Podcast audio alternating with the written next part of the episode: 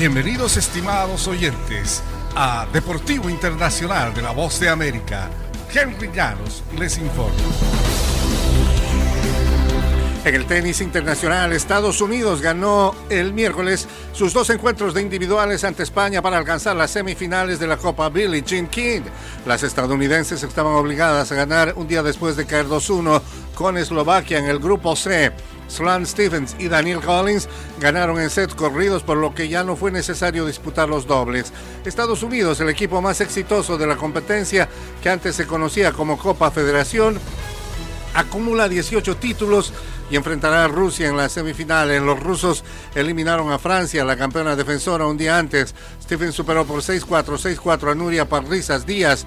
Logró su séptimo quiebre del encuentro en el último game y convirtió su primer match point con un tiro ganador de revés.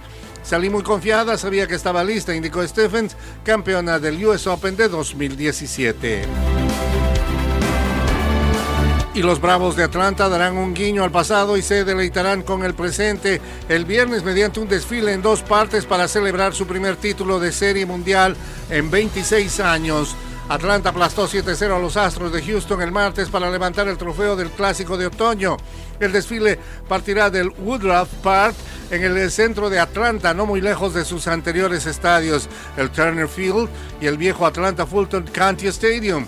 El equipo será homenajeado a lo largo de los tres kilómetros de la avenida más conocida de la ciudad, Peachtree Street, antes de seguir a su actual casa en el condado de Cobb para continuar avanzando por otro kilómetro y medio. Las celebraciones concluirán con un concierto gratuito con los raperos de Atlanta, Ludacris y Big Boy, en el Trist Park, que abrió sus puertas en 2017 y se ubica a 20 kilómetros al noroeste de Atlanta.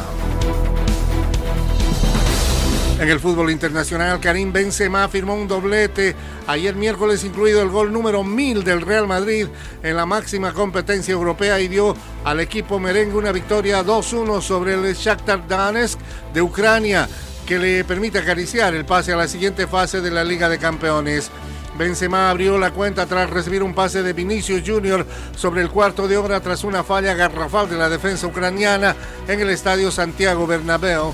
Fernando igualó a los 39 y Benzema dio cifras definitivas al partido a los 61, habilitado nuevamente por Vinicius, esta vez coronando una magnífica jugada en el equipo.